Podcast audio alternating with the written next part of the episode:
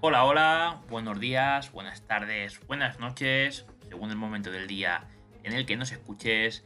Bienvenidos a este podcast, bienvenidos a F1E de Podcast. Ya eh, se ha pasado la resaca del último Gran Premio de Australia y venimos con dos noticias fresquitas del mundillo de la Fórmula 1, además muy recientes. Una de ayer por la tarde y otra de hoy por la mañana. Vamos a empezar por la de hoy por la mañana eh, ya que, bueno, hay novedades con el caso de Audi.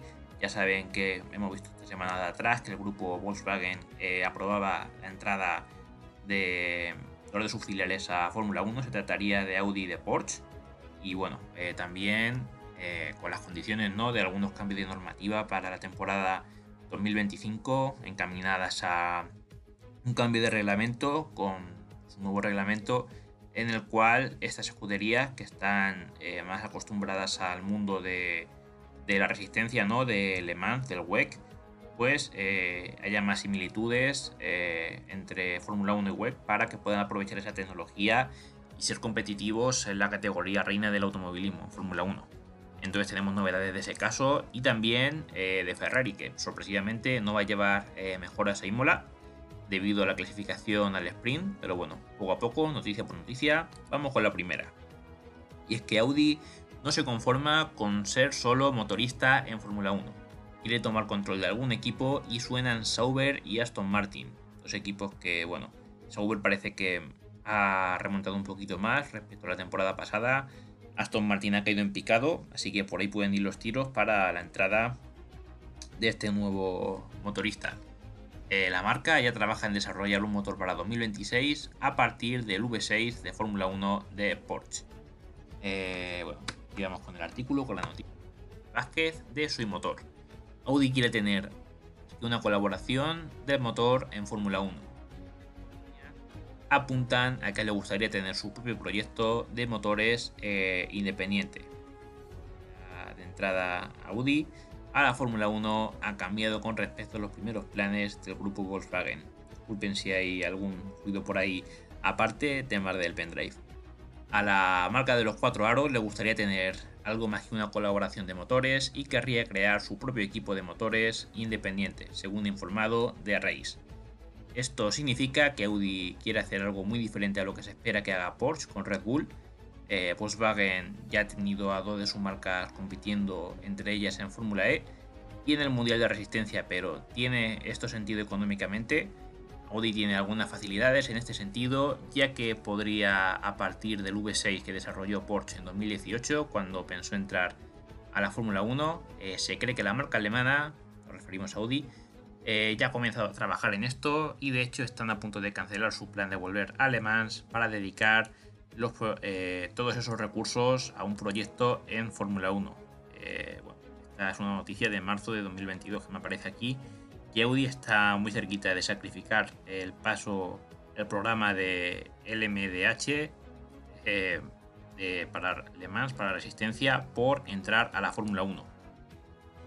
Y bueno, así Audi necesitaría un equipo que usase su motor pero no quiere limitarse a ser solo motorista. Tampoco están dispuestos a financiar la creación de un nuevo equipo, solo le queda una opción para tomar, eh, que es la de tomar el control de una de estas escuderías existentes. Aunque comprar parte de un equipo es más caro que nunca, el plan de Audi es hacerse con una parte importante para controlar la escudería. De hecho, el último movimiento que ha trascendido es que han aumentado de 450 a 650 millones de euros su oferta para comprar, para comprar McLaren, sin embargo, ni los de Walking ni Williams parecen equipos decididos a ceder su control Audi. Eh, la verdad es que a ver, si se termina haciendo, ¿qué se le va a hacer, no? Pero eh, sí que es verdad que da pena que escuderías así históricas como McLaren, como Williams, pues sean vendidas. Que sería un gran paso adelante para el motor que entre Audi, pero eh, daría un poquito de pena. Y bueno, Sauber sí que cuaja más con la idea que tiene Audi Ambas partes se conocen porque Audi ha utilizado las instalaciones de los de Hinville para desarrollar su LMP1. Además, el equipo ofrece flexibilidad en el cambio de nombre, ahora corre bajo la marca Alfa Romeo, pero también lo hizo con el nombre de BMW entre los años 2006 y 2009. Aston Martin es una posible segunda vía, pero su bajón de rendimiento de este año le quita atractivo. A no ser que ellos con sus motores pues eh, hagan un motor más potente y, mejore la cosa, ¿no? Pero la verdad es que, por lo que se ha leído, parece que Sauber puede cuajar bastante bien. Da un poco de pena, ¿no? Porque también sería el adiós de una escudería histórica como es Sauber y de una escudería histórica que había vuelto a través de Sauber como es Alfa Romeo. Pero, ¿qué se le va a hacer?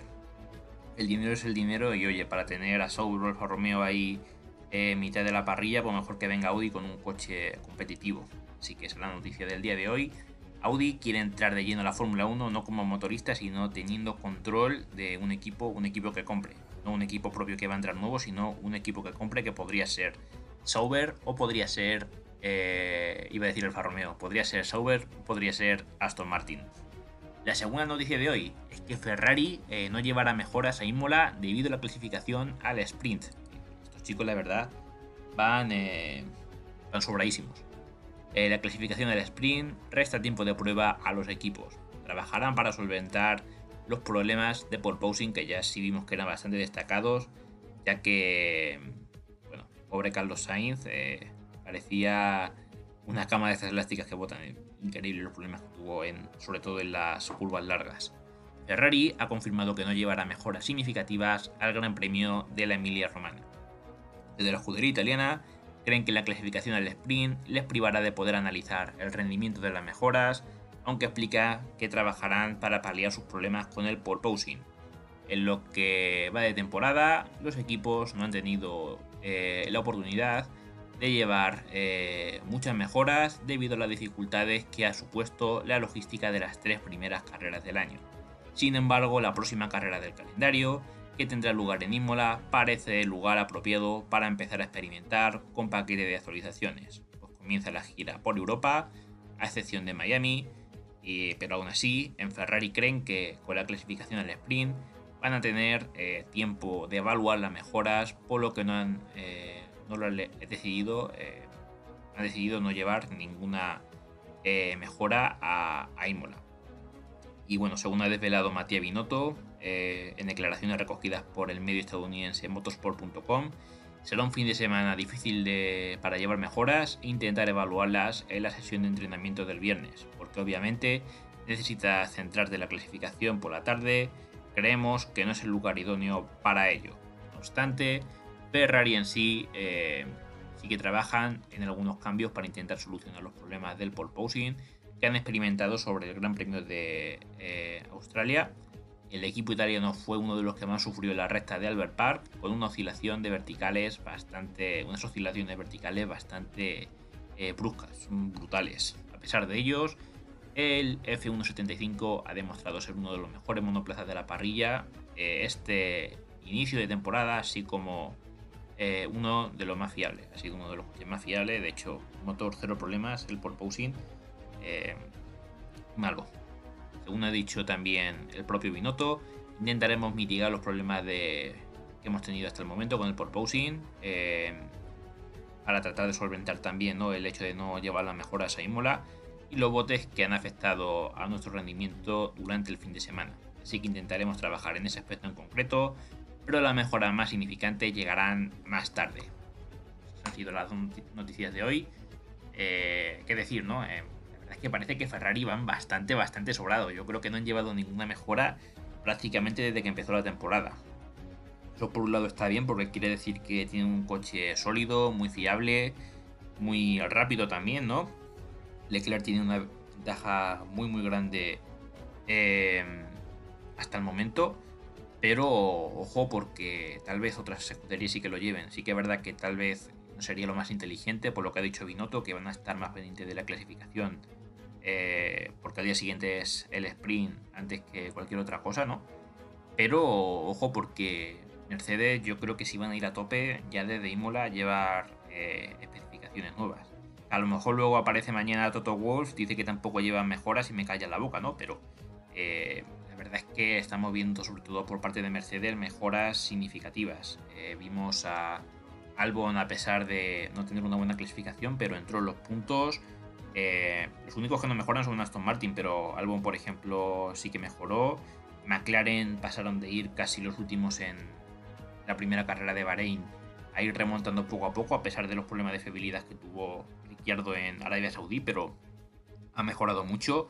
Y Mercedes, pues a lo tonto llevan ya dos podios y Russell va segundo en el mundial. Mientras que parece que las demás escuderías de Ferrari se van desinflando un poquito, ¿no? Eh, ni Alfa Romeo ni Haas han tenido, han tenido una carrera en Australia tan buena como tuvieron en las dos anteriores, en clasificación ni en carrera. Los únicos que se mantienen ahí arriba es el equipo de fábrica, es Ferrari y cuidado que Mercedes no apriete los talones y no aparezca ahí arriba. Así que nada, este ha sido el episodio de hoy. Eh, ya sabes que dentro de poco tendremos un nuevo episodio. No sé el día exacto, a ver si es un episodio tipo documental, tipo ya veré lo que se me ocurre o si hay alguna noticia nueva, pues también la tenemos por aquí por el podcast para comentarlas y para ver qué es lo que ocurre. Mientras tanto, yo me despido, parafraseando el gran Gonzalo Serrano, ya lo sabéis, si parpadean se lo van a perder, porque esto es la Fórmula 1 en estado puro. Pero antes, dejo un mensaje para que te puedas suscribir a las redes sociales. Si te ha gustado este espacio, dale me gusta, suscríbete y compártelo con tus amigos. Eso me ayudaría mucho. Y si estás en YouTube y puedes dar a la campanita, mejor que mejor. En la descripción te adjunto mis redes sociales y mi cuenta del Intri. En ella podrás acceder a todos mis proyectos. Buen día, gente. Hasta la próxima.